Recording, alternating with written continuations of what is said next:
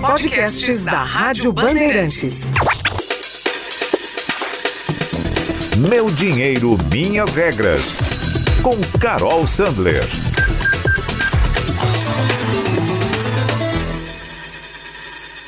Um dos pensamentos que mais impede as pessoas de investir é achar que precisa ter muita grana para começar. É só falar de investimento, mercado financeiro, patrimônio, corretora, estratégia de alocação que muita gente pensa na hora. Isso é coisa de gente rica. Nada mais distante da realidade, tá? Para começar a investir, você só precisa de 30 reais. Ou seja, qualquer pessoa pode. E na verdade, todo mundo deve, viu? Eu acredito que os investimentos são a melhor ferramenta para ajudar as pessoas a construírem a sua própria segurança e independência. Eu não acredito nessas promessas de enriquecimento rápido com as apostas certas, não, viu? Para mim, o caminho do enriquecimento é o do trabalho. Focar na sua carreira para poder ganhar mais e poder, assim, guardar mais e investir mais. O segredo do enriquecimento é trabalho, disciplina para poupar todo mês e tempo suficiente para deixar aquele dinheiro aplicado render. Por isso, no episódio dessa semana do Meu Dinheiro, Minhas Regras, a gente vai mostrar as estratégias para começar a investir, mesmo que com pouco dinheiro, tá? Eu sou Carol Sandler e aqui comigo está o Danilo Gobato. Tudo bom com você, Danilo? Tudo bem, Carol, maravilha. Seguimos aqui em 2021 a todo vapor com o podcast Meu Dinheiro Minhas Regras. Esse assunto muito me interessa, às vezes eu dou umas cutucadas aí na Carol, né? Pergunto, tiro dúvidas aí fora do ar. A Carol sempre me ajudando, mas agora a gente vai ajudar o nosso ouvinte, não é? Conta aí, Carol, quais são é, os investimentos disponíveis para quem tem pouco dinheiro, hein? Olha, Primeiro, tem que ver o que é pouco, viu? Eu recebo todo tipo de mensagem no Instagram. Tem gente que tem 100 reais e acha que é pouco. Tem gente que tem 5 mil e acha que é pouco, que não dá para começar a investir com 5 mil reais. A verdade é que ninguém nunca acha que tem dinheiro suficiente. Então, vou trazer aqui uns dados de realidade para gente, tá? Tesouro Selic, para você começar a investir que é o, o melhor título do Tesouro para quem está querendo montar uma reserva de emergência, ele custa R$ reais. Então você abre uma conta na corretora e compra o seu título do Tesouro Selic por R$ reais.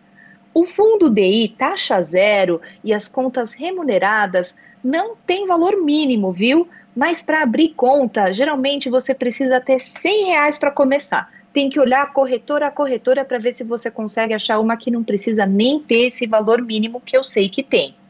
E hoje, mesmo com muitos fundos de ações, dá para começar a investir com 100 reais em fundos de ações.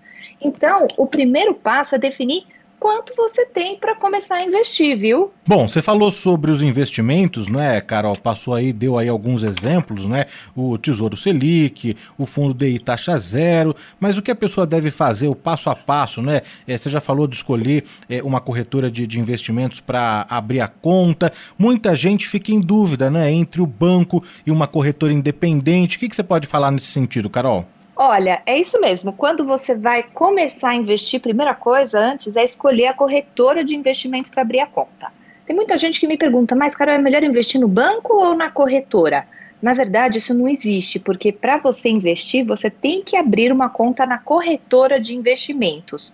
Tem a corretora do banco e tem a corretora independente. A corretora do banco ela é mais prática, né? Porque você já tem conta ali, é só preencher uns documentos que o teu gerente te manda e pronto, já está ali fácil. Mas tem um problema com a corretora do banco. Ela é como se fosse a loja de uma marca só. Você não tem tanta concorrência de produtos e aí você tem taxas piores, produtos que não rendem tanto, tá? Eu vi tem umas semanas uma lista com os piores fundos de investimentos do Brasil, aqueles que têm taxas de administração altíssimas. Olha, tem fundo de investimento em ações que só compra uma ação com uma taxa de, de administração de 3% ao ano. É muito alto isso, gente. Se é para comprar só uma ação, você não precisa do fundo. Você vai lá direto no, na bolsa e compra direto aquela ação e pronto. Então tem muita pegadinha e vou te falar, 95% dos casos das pegadinhas estão nas corretoras dos grandes bancos. Eles precisam se reinventar, viu? Então, eu sempre prefiro a corretora independente, que funciona como um supermercado, que vai oferecer produtos de vários é, bancos, de várias instituições diferentes, e aí você escolhe aquele que tem os melhores taxas, a melhor rentabilidade e assim por diante. E hoje é muito fácil, viu? A maior parte das corretoras bacanas, você abre a conta pela internet, então não é nem que vai te dar tanto trabalho a mais assim abrir uma conta na corretora. Para escolher a corretora, você tem que ficar de olho, ver quais são as taxas cobradas, que serviços elas oferecem, tá? Tem corretora que tem taxa muito baixa, mas não tem um assessor de investimento para te apoiar. Tem corretora que tem taxas mais altas, mas pode ter ali um serviço que vai te ajudar a escolher no dia a dia qual investimento. Você precisa ver qual é a reputação da corretora. Então, dá, vale a pena ir lá no Reclame Aqui e ver quais são as reclamações e pegar indicação de amigo, de parente. Você está na dúvida, pode me mandar um direct lá no, no Instagram, no arroba Finanças Femininas, que eu também te ajudo a ver se é uma corretora, se é uma instituição uh, idônea ou não. E aí você abre sua conta, que é um negócio que é rápido, você faz pela internet, viu? Depois, a corretora mesmo te pede para preencher o teste de perfil, que é um teste que é tipo aqueles testes de revista, que vai te perguntar, tipo, olha, você investiu numa ação e ela caiu de preço. O que que você faz? Você pode falar, olha, eu vendo tudo na hora, ou então eu aproveito para comprar mais, ou então eu espero para ver o que, que vai acontecer. Não tem certo e errado, você precisa preencher para a corretora entender qual é o seu perfil e poder te indicar já quais são os investimentos adequados para você. E aí pronto, está pronto para começar. Carol, muita gente fica se perguntando também, não é, é quanto investir? Porque tem vontade de partir para os investimentos, acha que é importante mesmo, mas não sabe quanto, não é? Você já passou aqui ao longo é, de, de outros episódios é, sobre aquela regrinha, aquele método, se você quiser até reforçar, acho que é bacana, mas a, além desse método, qualquer quantia é, vale? Já está valendo, Carol? Qualquer quantia vale, Danilo. Eu acredito muito nisso, que o principal num primeiro momento, é você construir o hábito de começar a investir. Você é, abrir mão de algo para consumir agora, para ter mais no futuro, para investir, não é uma escolha fácil e óbvia, que você precisa praticar mesmo. É que nem você ir na academia e achar que você vai na primeira semana sair levantando 50 quilos de uma vez só. Ninguém consegue. Você começa levantando um quilo e olhe lá e aos poucos você vai fortalecendo os músculos para conseguir levantar pesos maiores. Na nossa vida financeira é a mesma coisa. O principal é, é o levantar da cama e ir para academia, é o começar a guardar e investir. Começa aos poucos e depois você vai reforçando. As pessoas sempre me perguntam, né, quanto investir por mês. Tem esse método que eu sempre falo, que é o 50 30 20, que diz que de tudo que você ganha, você deve é, gastar 50% com seus essenciais, 30% com os supérfluos e 20% da sua renda líquida, aquele dinheiro que cai na sua conta, deve ir para os seus investimentos. Só que, principalmente para quem ganha pouco, mora numa cidade grande, isso pode ser bem sacrificante, viu?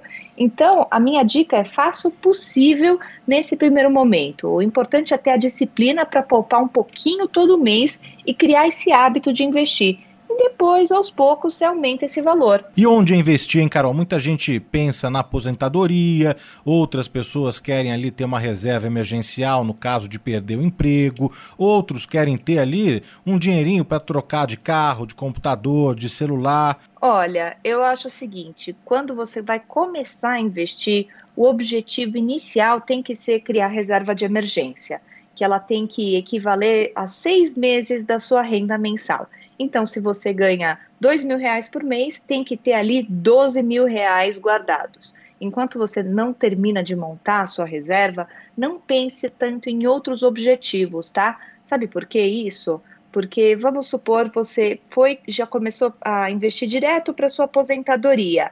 E aí você tem um problema e precisa daquele dinheiro e você não tem uma reserva.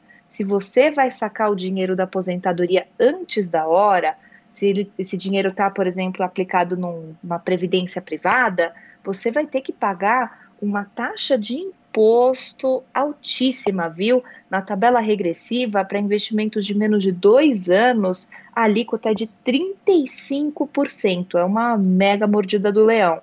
Então, cada investimento serve um objetivo específico e para você criar a sua rede de proteção, ali o seu colchão financeiro, primeiro você cria a sua reserva de emergência e aí depois você começa investimentos para planejar aposentadoria, esses investimentos de longo prazo. Quando você estiver ali com o seu plano da aposentadoria desenhadinho, olha, eu tenho que investir tantos reais por mês para conseguir me aposentar com tantos reais aos 65 anos de idade, por exemplo, aí você pode começar a investir para outras coisas também, que é o é mais legal, né?